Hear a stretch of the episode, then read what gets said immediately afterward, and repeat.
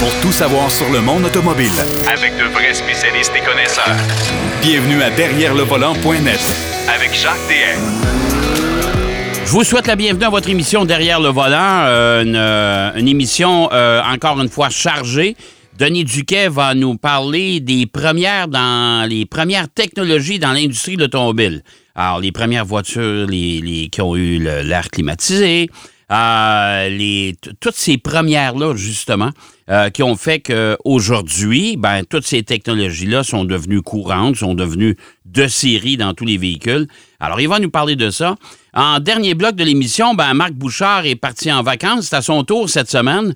Eh ben, je pense que ça fait longtemps qu'on n'en a pas fait.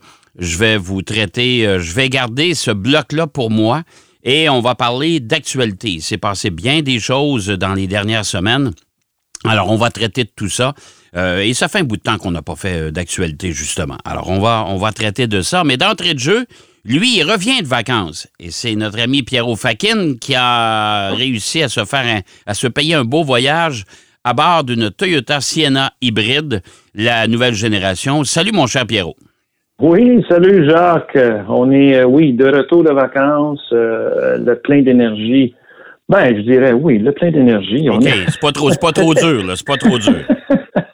Hein? C'était des vacances avec euh, toute la petite famille. Alors, euh, c'était mouvementé, mais sur le bord de la mer à Ogunquit, on était tellement bien là.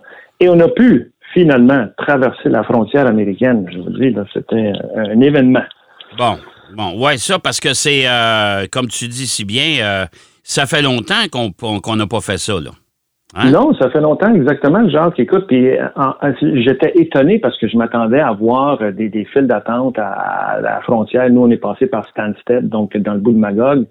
Euh, écoute, on a attendu à 6 heures du matin pour l'aller, on a attendu peut-être 10 minutes, donc c'était pas si pire. Et au retour, aucune voiture sur cette guérite Ah, mon. Dieu, OK. C'était incroyable, même qu'on a, on a eu une bonne jasette avec le, le- le- le douanier qui était là parce qu'il s'ennuyait. Il dit ça fait du bien de voir du monde après deux ans qu'on voit personne. là. Ouais. Euh, écoute, on a jasé une dizaine de minutes. Il est super gentil, les gens. Fait que, tu sais, quand ils disent qu'il y a des attentes de deux, trois heures, ben, peut-être à la colle, il y en a un peu plus. Là, tu sais, Ouais. mais, euh, Ben, parce que les gens ont l'habitude de passer là. Parce que les gens, les, Ben les gens du ben Québec oui. ont l'habitude de passer là. Mais écoute, euh, Oui, parce qu'on voit tellement plus de place aussi. Là. Ah, Nous, on ouais. était plus du côté du Maine, donc, Ouais. côté Est. bon. Mais Euh, euh, tout ça à bord d'une Sienna Ouais. hybride, mhm. euh, modèle 2022, et, et c'est le modèle LE, donc le modèle de base de la Sienna hybride. Euh, voiture qui euh, m'a vraiment étonné au niveau du, euh, de la consommation d'essence. Euh, J'ai fait au total presque 1500 kilomètres. Oh, wow. On est on est parti de Montréal, euh, le réservoir plein, euh, et je n'ai pas gazé avant au moins le, cinquième jour qu'on était là. On est resté sept jours au total à Ogunquit. Et euh, je n'ai pas gazé avant le septième jour. Il me restait encore 150 km d'autonomie. Donc, une voiture qui, avec son moteur 4 cylindres 2.5 litres et euh, combiné à la batterie qui se recharge au fur et à mesure qu'on roule, euh, c'était vraiment très, très efficace. Au total, Jacques, ça m'a coûté 160 dollars d'essence aller-retour. fait, Avec que- l'essence qui coûte cher, là. Ouais, ouais, c'est ça. Est-ce que tu as calculé le nom, le- les- les- le- la consommation en litres au 100? Oui, 6,4 Et euh, au monsieur, 100, ça, c'est excellent. C'est excellent. Jacques, c'est surtout de l'autoroute, on va dire. Mais quand Non, on passe mais je, par, euh, mais je comprends, Pierrot, c'est quand même l'autoroute, mais vous étiez chargé. Euh, Oui, oui, oui, oui, et c'est une chargé. fourgonnette, là. Il faut pas Oui, oui, mini fourgonnette. Ouais. euh, on était full load, plein, plein. euh, donc, euh, 6,4 litres au 100. Considérant aussi qu'il y a quand même des régions montagneuses. Quand on passe par Stansted, le chemin est tellement beau parce qu'on rentre dans le Vermont et après ça, moi, je bifurque vers le New Hampshire euh, pour prendre la 93, qui passe dans une zone qui s'appelle Franconia. Et Franconia, s'il y a des montagnes, c'est les Green Mountains. Euh, et t'as les White Mountains aussi. C'est- de toute beauté. C'est pas loin du Mont Washington. Donc, c'est une région montagneuse. On a des côtes qui ne sont pas nécessairement abruptes, mais qui sont longues. Et c'est là que, écoute, on, on l'entend forcer le moteur de 2.5 litres, surtout quand on est euh, à pleine capacité. Là.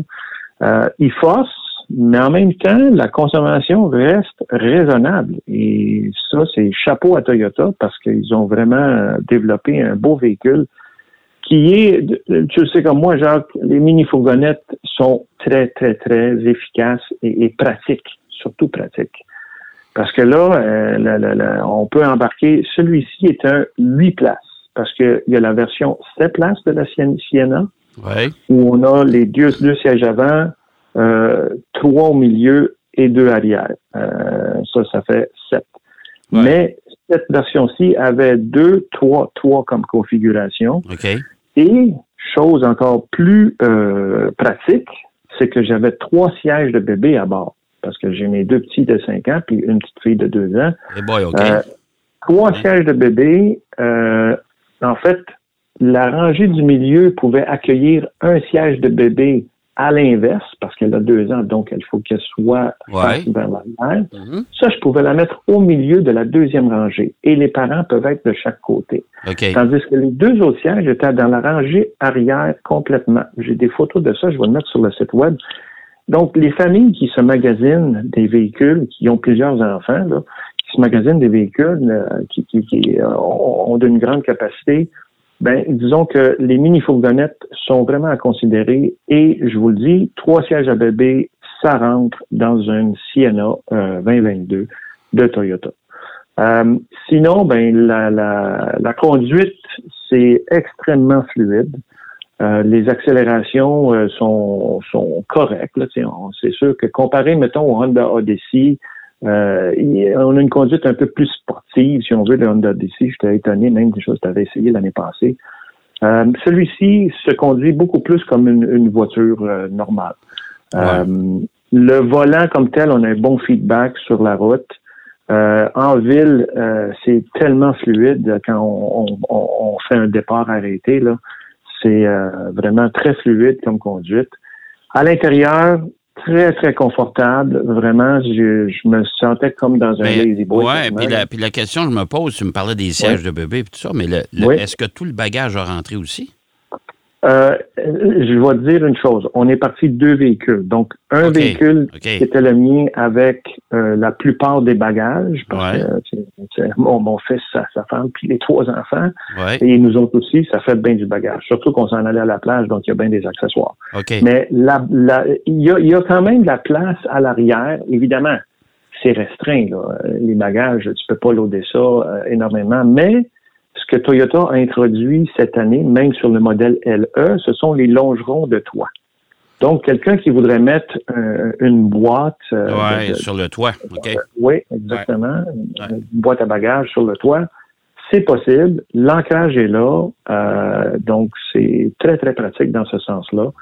je te dirais que sur les bémols, c'est plus une question de technologie parce que la, le système de, Bluetooth avec la connexion téléphone, parfois, il détectait mon téléphone, des fois, parfois non. Donc, il fallait reconfigurer tout ça.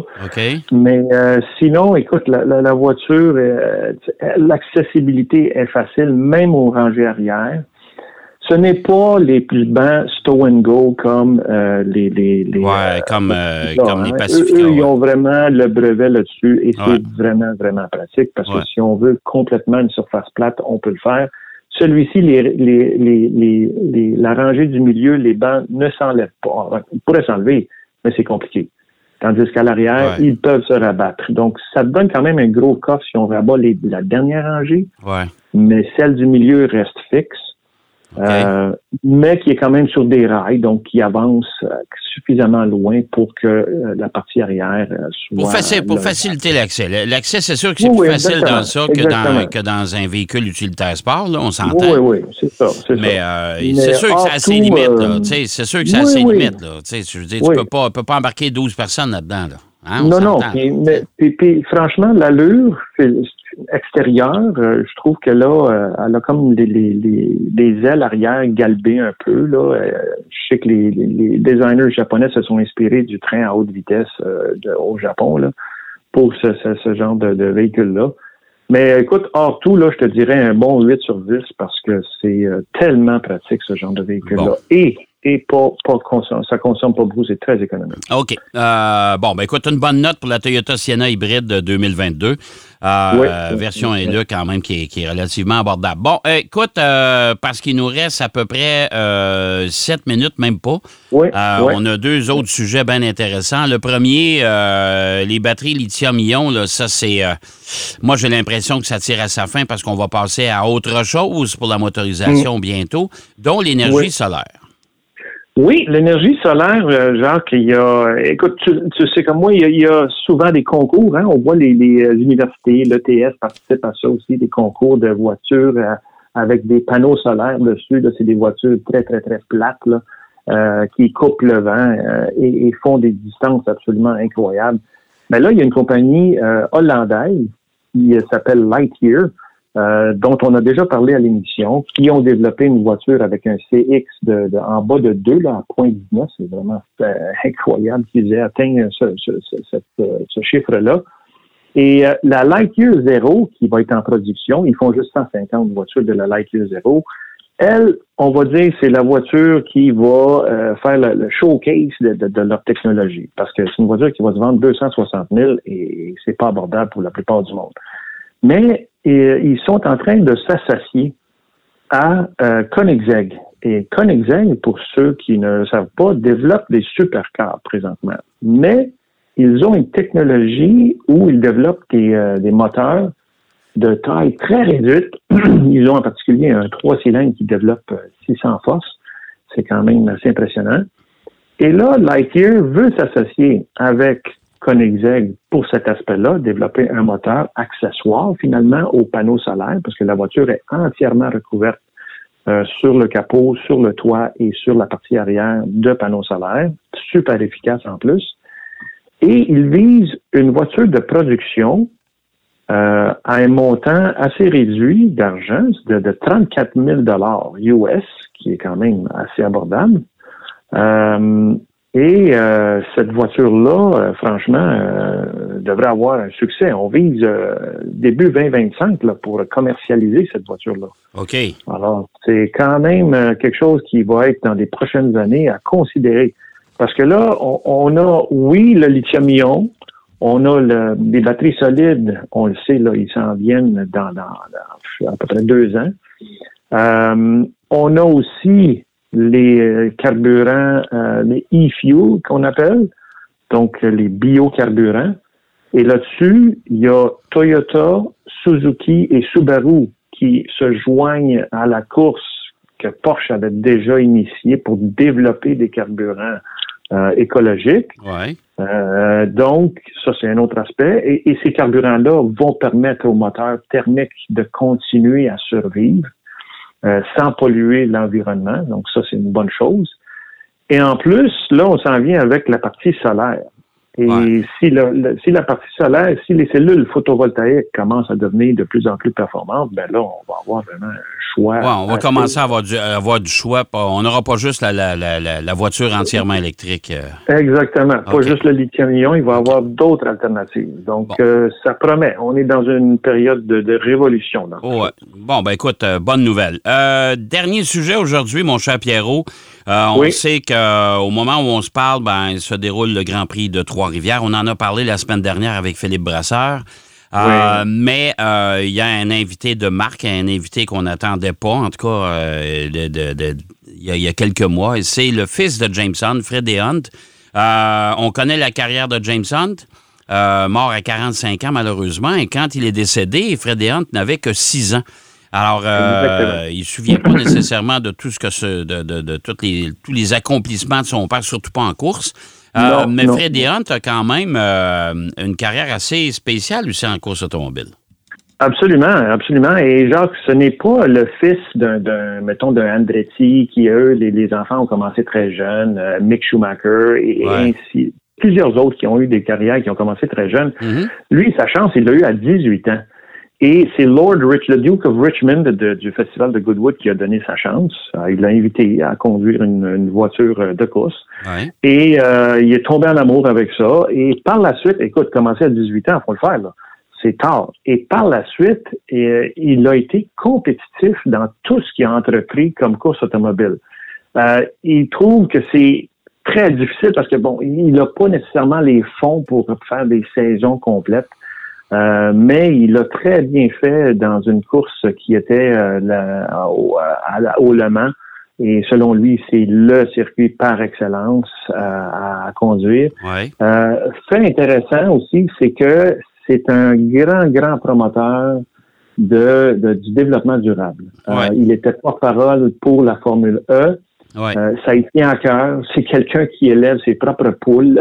il avait même un pan décoratif mais qui malheureusement, c'est euh, les renards dans la zone où ce qui reste, ils, ont fait, euh, ils ont oh, ouais, parce qu'il reste, il reste sur une ferme ou sur une terre, je pense. Oui, oui, exactement. c'est un gars très terre à terre, mais qui, évidemment, a un lien pour nous, les Québécois, euh, incroyable, parce que là, il revient au, au lieu où son père a découvert Gilles Villeneuve. Et donc, ça va être un peu, ça va être très spécial là, ce week-end au, Grand Prix. Ben, moi, je peux dire que je lui ai parlé, euh, je lui ai parlé à quelques reprises et euh, il était fébrile de venir ici à Trois-Rivières. Et mm-hmm. euh, il adore l'endroit, il adore. Écoute, c'est une expérience unique pour lui. surtout qu'on ait pensé à lui pour le ramener dans, les terres où son père, comme tu disais si bien, a découvert Gilles Villeneuve.